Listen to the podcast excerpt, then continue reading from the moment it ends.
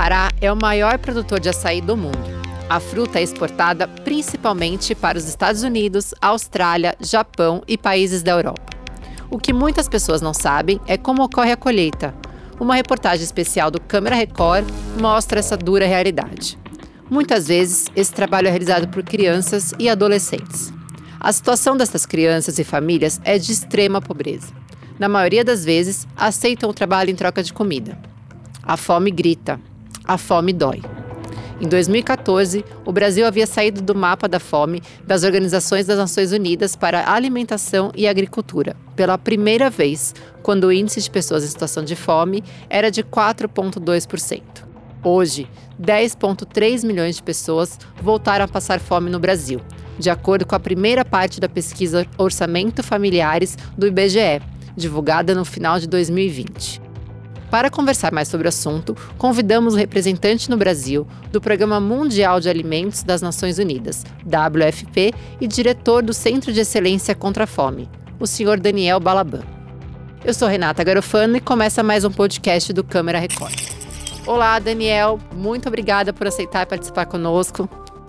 Olá, Renata, é um prazer conversar contigo, com todos que estão nos acompanhando.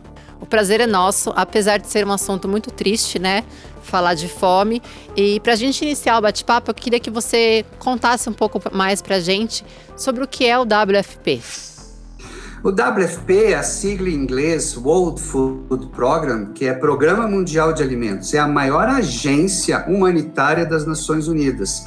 Ou seja, é aquela agência que leva alimentos às populações em situação de vulnerabilidade ao redor do planeta. O WFP atende, para vocês terem uma ideia, todos os dias mais de 100 milhões de pessoas ao redor do planeta, em mais de 80 países. Então, é aquela agência que leva os alimentos, não importa onde estejam essas populações. Então tem drones, tem alimentos que só chegam com drones, helicópteros, aviões, navios, caminhões, inclusive aqueles aqueles carros anfíbios para passar em qualquer tipo de terreno para conseguir chegar e levar os alimentos. É um trabalho difícil porque o número de pessoas nessa situação está aumentando no mundo. Hoje nós já temos 811 milhões de pessoas, foi o último indicador que saiu agora, né, no, nesse mês, mostrando 800 211 milhões de pessoas, nesse momento, não têm o que comer, não têm alimentos para si e para sua família ao redor do mundo. E esse número, que vinha decrescente, está, está começando a aumentar nos últimos dois, três anos. E isso é muito preocupante. E a gente tem como fazer um panorama desses números aqui no país? Pois é, aqui no Brasil o número também vem num crescente, pior ainda porque nos últimos quatro, cinco anos, é, devido às crises econômicas, crises políticas, tudo isso leva à deterioração e faz com que mais pessoas acabem é, caindo abaixo da linha da miséria, como a gente fala, e acabam ficando em situação de fome. E a gente consegue saber aqui atualmente no país qual é o número de crianças em estado de, de pobreza, de fome?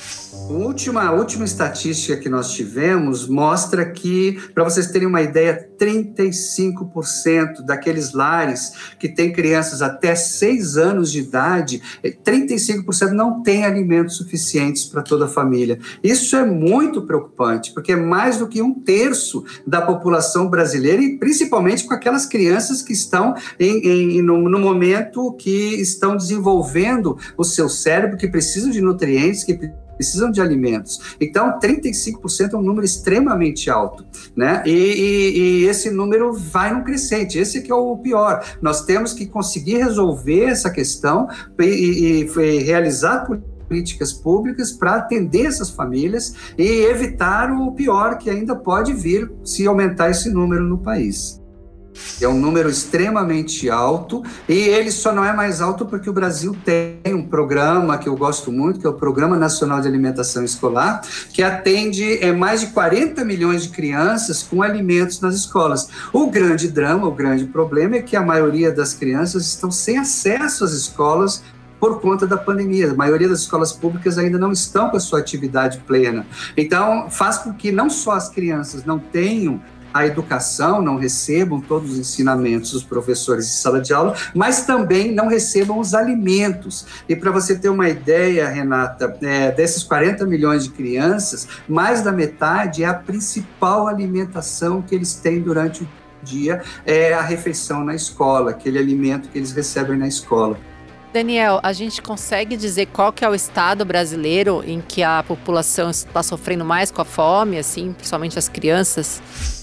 Sim, temos alguns estados de situação muito complicada, mas como você falou no início, o, o, próprio Pará, né, que, que produz o açaí, é um dos estados mais pobres, ele está entre os três mais pobres é, do Brasil e que tem mais, maior número de pobreza. É exatamente por isso que a situação lá se agrava com as crianças tendo que trabalhar né, na, na, na produção do, do, do, açaí, na colheita do açaí, e, e para ajudar as famílias porque as famílias estão numa situação muito crítica. É um dos estados que coloca praticamente um terço também da população vivendo na pobreza. Então, isso é muito preocupante. E além, logicamente, o Pará, nós temos estados do norte, o próprio Acre, que também é muito pobre, e ainda temos uma pobreza muito grande em alguns estados nordestinos, como o Maranhão e o Piauí. Daniel, queria te agradecer imensamente por esse papo, por esses esclarecimentos, e muito obrigada, viu? Obrigado, Renata. Estamos juntos e o mais importante que eu quero deixar é uma mensagem é dizer que é possível a gente conseguir um mundo sem fome, é possível a gente conseguir um, um, um Brasil sem fome, desde que nós trabalhemos a nossa solidariedade, que nós trabalhemos juntos e que nós acreditemos que é possível ter um Brasil e um mundo melhores. E a mudança começa por nós mesmos. Exatamente. Obrigado, é isso aí, a gente que agradece. Muito obrigada. E a gente sabe que a fome leva à desnutrição. Para conversar mais sobre o assunto, convidamos o médico pediatra e infectologista pediátrico, o Dr. Marcos Martuccelli. Tudo bem, doutor? Tudo bem. Doutor, a gente sabe que a fome provoca a desnutrição. Como que chega-se até esse quadro, né? A pessoa chega ao quadro de desnutrição e quais as consequências para o desenvolvimento das crianças? É, então vamos lá. A desnutrição infantil ela é um problema de saúde pública, né, principalmente nos países em desenvolvimento, que é o nosso caso, e em alguns países é, como a África também. É, a, a, desnutrição infantil é uma doença de origem multicausal e complexa que tem suas raízes na pobreza é, ocorre quando o organismo não recebe os nutrientes necessários para o seu metabolismo fisiológico, devido à falta de aporte ou problema na, na, na utilização do que lhe é ofertado.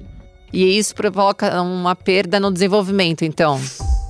Ocasiona, sim, é, uma, uma, na deficiência né, da, do desenvolvimento infantil. Perfeito. E a gente pode é, classificar a desnutrição como grave, leve ou ela não tem esse grau? Ela existe dois tipos, né, que é, são classificados até a classificação dela existe marasmo e cachocor, né? É, a marasmo é uma forma clínica de desnutrição é, que normalmente é frequente na maioria dos países em desenvolvimento, né? No nosso caso, como eu já disse, é, principalmente em menores de 18 meses, as crianças menores da cidade, e, e consiste em ingestão inadequada de alimentos, sobretudo energia é, insuficiente para cobrir as necessidades metabólicas e de crescimento normal. E o cachocor, que é o desequilíbrio da ingestão entre carboidrato e proteína, que é a ingestão de, que é a baixa ingestão de, de proteína que, oca, ocasiona aí é, uma, uma, uma escassa uma escassa ingestão de proteína que ocorre aí várias, várias alterações metabólicas que ocasionam alguns, alguns defeitos aí na criança. E doutor, qual seria o tratamento? Assim, teria que ser uma alimentação complementar, com multivitamínicos? Como é que se dá o tratamento? Isso, o tratamento é, vai depender aí do grau de, do grau de, de, de desnutrição, né? É, então, em alguns casos, as, as crianças devem ser hospitalizadas para esse tratamento. A gente sabe que é realmente muito difícil de prevenir a, a desnutrição num cenário de extrema pobreza. Como é que a gente pode assim prevenir para evitar que se chegue a esse quadro? Então a prevenção, ela, a sua efetiva, é, é, vemos a efetiva redução é, depende das intervenções integradas, né, que reduzem a pobreza e melhorem a qualidade de vida das famílias menos favorecidas. No caso, como você citou, no caso do Pará, tem diferentes, é, são diferentes cenários, diferentes situações aí. Elas estão mais graves em alguns lugares, em alguns regi algumas regiões do nosso país.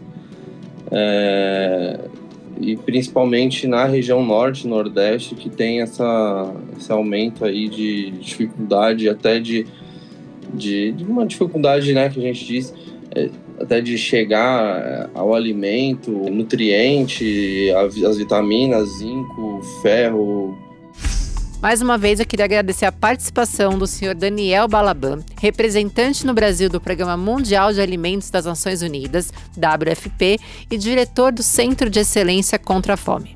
Queria agradecer também ao Dr. Marcos Matuccelli por participar conosco desse podcast. Doutor, muito obrigado pela participação. Obrigado a você, eu que agradeço. E obrigado a você que acompanhou mais esse podcast do Câmara Record. Para acompanhar este e outros, basta seguir as nossas redes sociais, arroba Câmera Record, e também acessar r7.com barra Câmera Record. Obrigada e até o próximo.